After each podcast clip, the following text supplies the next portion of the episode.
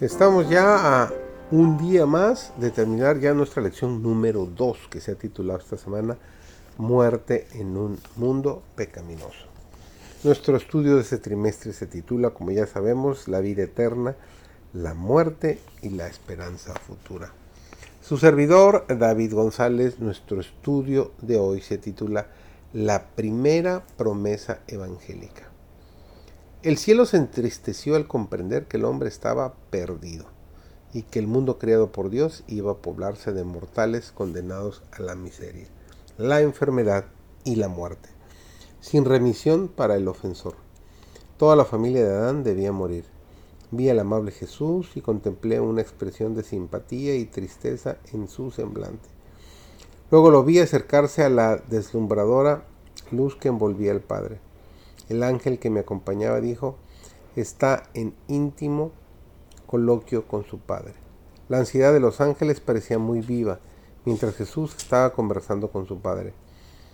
Cuando él vino del Padre, dijo entonces a los ángeles que se habían hallado un medio para salvar al hombre perdido, que había estado intercediendo con su Padre y había ofrecido dar su vida como rescate y cargar él mismo con la sentencia de muerte, a fin de que por su intervención pudiesen los hombres encontrar perdón para que los méritos de la sangre y la obediencia de él a la ley de Dios ellos obtuviesen el favor del Padre y volviesen al hermoso huerto para comer del fruto del árbol de la vida en toda la plenitud de su divinidad, con toda la gloria de su humanidad inmaculada, Cristo se dio a sí mismo libremente por nosotros como un sacrificio pleno, y todo el que acude a Él debiera aceptarlo como si fuera la única persona por quien se pagó ese precio.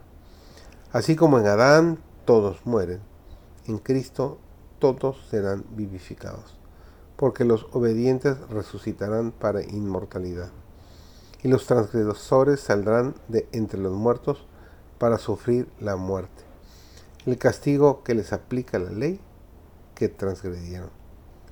Muchos han creído que no pueden pecar porque están santificados, pero esta es una trampa engañosa del maligno. Existe el constante peligro de que caigamos en pecado, y por eso Cristo nos ha advertido que debemos velar y orar para que no caigamos en tentación.